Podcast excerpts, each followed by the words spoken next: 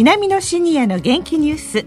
この番組は元気笑顔そして作ろう豊かな未来 JA 兵庫南の提供でお送りします。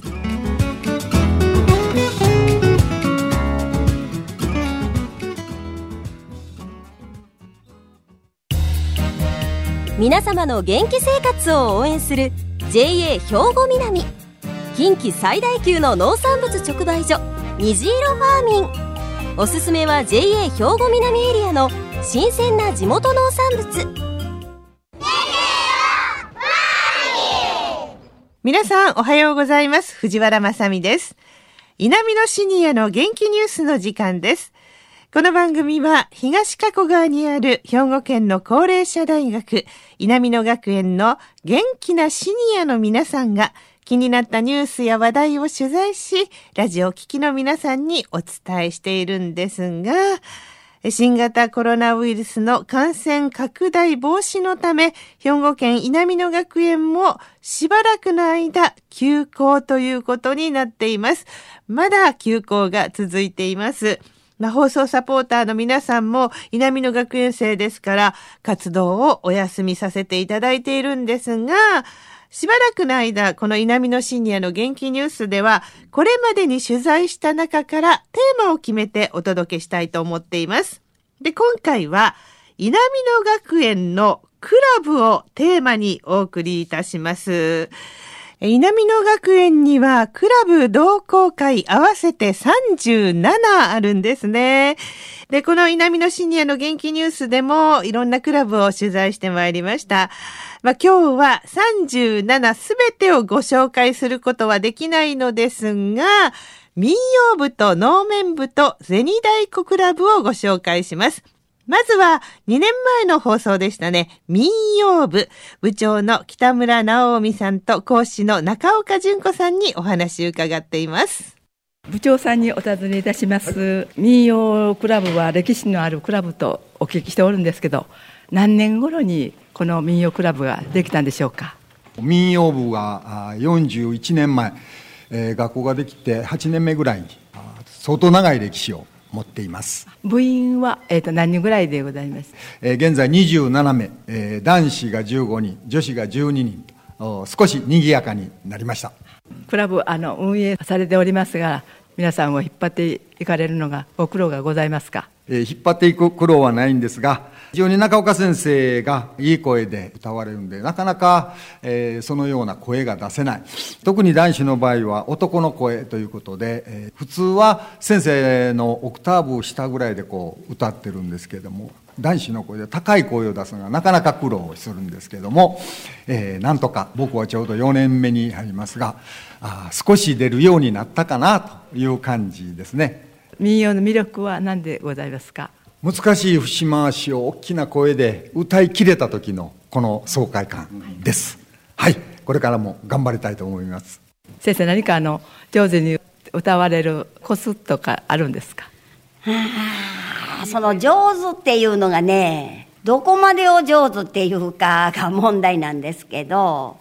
だからもう今はもう楽しく歌えばいいんじゃないかなと思って、ある程度はもうきちっとした民謡は教えますけれど、で、それからもっと上手になろうと思ったら、やっぱりいろんなところで歌うように、数を踏んだら、だんだんと上手になると思いますよ。この間の4年生で修学旅行にちょっと行きましてね、はい、夜のあの宴会の時にね、はい、姫路出身の方ばっかりでですね、はい、晩秋音頭を歌って踊られたんですけども、晩秋音頭非常にこう盛り上がってましたね。はよいとさの任せの恋せってこのこういうのんですけどね。これはね各地区によって歌詞が違うんです。私上郡にも教室があって毎年上郡はそれで盆踊りうちのあの生徒が歌って私らが伴奏してあの盆踊りするんですけどそこ行ったら赤松遠心なんですよ。赤穂は。で姫路はあの姫路は姫路城のあの物語ね網干やったらとかとかその地域によって歌詞が違うんですでも節は一緒ですね先生いい声を出す秘訣を教えていただけますか？それはまず腹式歌は腹式ですそれと口の口角。だから歌を歌うときは発声と発音と口角。これを教えます。発声と発音と口角。これをしっかりと身につけてもらったらいい声が出ます。はい、民謡部の皆さんでした。さあ、続いては能面部です。こちらも2年前の放送でした。稲美野学園能面部部長の箕浦康隆さんのお話です。能面とはどのようなものなんですか？能面とは室町時代に世阿弥により集大成された能でシテと呼ばれる主役が被る面のことで通常面とは呼ばずに表と呼びます。ヒノキの原木をのみとか彫刻等で造形して彩色を施して完成させます。したがって能面制作では彫刻の技能と日本画の彩色の技能この両方を学び活用する必要があります。能面のあの魅力とは何でしょうか？能面の魅力。これは様々でございますがまずは最終的に作品が完成し自分が手がけたものが形として残せるということもありますがその完成した表をですね展示会に出品して評価していただくということもありますまた、あの、能面制作を通じて、えー、伝統芸能である能の理解、ひいては日本文化全体の理解を深めることもできます。あの、初心者の方もいらっしゃるのですか？曽我さんもこの場に来ていただいております。あ、曽我さん、こんにちは。どのような動機であの入部されたのでしょうか？あ私、あの、ものを作るのが好きで、いろんなものを作ってます。一度体験で見学をさせてもらいました。で、あの、見学した後、あ、これはあのやってみようかなと思って、入部させてもらいました。やってみてどうですか？あ、あの、結構楽しいです。あの、一日がめちゃくちゃ早いです。箕浦部長さんにお伺いします。能面の制作はあの繊細で根気のいる作業だと思うのですが、何が一番困難なことでしょうか？個人のレベルによってその困難さっていうのは、ま、違うと思うんですがあの初心者の場合は各工程の作業について詳細に記述したマニュアルがなくて、まあ、これは香典で、えー、技技能を盗み取るというような世界でございますんで講師やベテランにそれぞれ聞いて回って、えー、作業を覚えるという必要があってその辺が非常に手間取るっていうところが難しいところかなと。思います。一つのあの作品を完成させるにはどれぐらいかかるのですか？いろいろ技術のレベルにもよりますけどもベテランの方はまあ三月ぐらいで、まあ、堀から最新も全部完成させるという方もおられます、まあ、年間4面ぐらいお作りになると。初心者って言いますか関してはまあ年に1面ようやく完成できるというようなそういうぐらいのタイムラグだと思います。能面制作の趣味としての効用とかはありますか？まあ、あの能面というのはですね手先を使って彫りや彩色をするということで集中力の維持ボケ防止効果があると思います。で各工程を完成させ技能を向上させていくことで達成感あるいは自己満足感が得られるとで場所を選ばずマイペースで進めることができて能面政策を進めることが即障害学習の実践につながると自負しております。あの東部の高齢者はですね80歳以上あるいは85歳以上のもう大変元気な、えー、先輩方が皆々若々しく活動をしておられます。どちらかといえば高齢者向きなんですね。はい、もうこれはぜひお勧めしたいと思います。はい。もういろんな表情の能面を持って、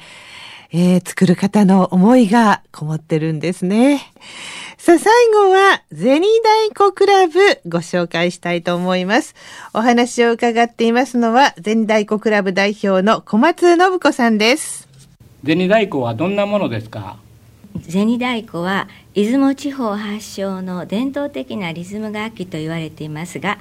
日本の筒の中にそれぞれ五円玉が6枚ずつ入っていて振ったり叩いたりするたびにシャンシャンと奏でることから銭太鼓と言われたのではないでしょうか。2本合わせて五円玉が12枚。12ヶ月の幸せを願って房も紅白とめでたいそうです。一回どんなものか銭太鼓を鳴らしてみてもらえますか？はい。叩けばこういう。でこういう音がします。銭太鼓クラブはどんな活動をされていますか？活動としては稲美の祭での舞台出演や流派の交流会に参加して日頃の練習成果を披露し合ったり親睦を深めています。また福祉施設の訪問や地域のイベントなどに参加して銭太鼓を楽しんでいただくボランティアを大体年56回行っています。部員数は今のところ18名です。振り付けはどんな方法で覚えるのですか？振り付けですがもうとにかく先生の振りを真似て真似て何度も繰り返し練習し曲のリズムに合わせて振りができるように脳も腕も指先までが必死に連携をして覚えています。銭太鼓って脳トレにいいなって思います。活動を広めるためにどのような策を考えておられますか？えまずはいろんなところに出かけていき一人でも多くの方に銭太鼓を見て楽しんでいただきたいと思います。修学旅行では銭太鼓は初めてという方たちと練習を重ねて19人で宴会を盛り上げてきました楽しかった。もっと他の曲もやりたかった。という感想がほとんどでした。皆で息を合わせ曲に合わせて演じ終えた後はとても爽快なんです。銭太鼓の魅力ってどんなとこですかね？まず振りを覚えてすると音楽に合わせて自分の腕が自由に動く。そしてみんなと息を合わせてやると音と息と合ってすごく気持ちがいいです。覚えるまで何年ぐらいかかります？最初の12年っていうのは本当に覚えるのに精一杯。でも3年目ぐらいからはすごく楽しく思うように自分の思うようにバチが一応動いてくれます。あの舞台の表情を見てますとね前を見て楽しそうな顔でやってる方と 一生懸命下を向いて練習されてる方といらっしゃいますけどもあのね 本当にで下手でも上手でも意識して笑って練習をしていると本番でもできると思うんですけど本番にだけ笑おうと思ってもダメなんですね。でこの銭太鼓の楽しさを分かってほしいんですっていう気持ちでやるとあの見てる方も楽しいと思います。だからあの極力落とそうと失敗しようと私は笑顔でしたいなと思いますはい、今日はクラブをご紹介しました。まあ、いつもはね、明るい声が溢れている稲美野学園ですが、この休校は夏まで続きます。元気な笑顔と出会える日が一日も早く来てほしいですよね。皆様の元気生活を応援する JA 兵庫南近畿最大級の農産物直売所虹色ファーミンおすすめは JA 兵庫南エリアの新鮮な地元農産物さあ、稲美野シニアの元気ニュース、お別れの時間です。この後は兵庫ラジオカレッジの時間です。このままラジオ関西をお聞きください。稲美野シニアの元気ニュース。この番組は、元気、笑顔、そして作ろう豊かな未来、JA 兵庫南の提供でお送りしました。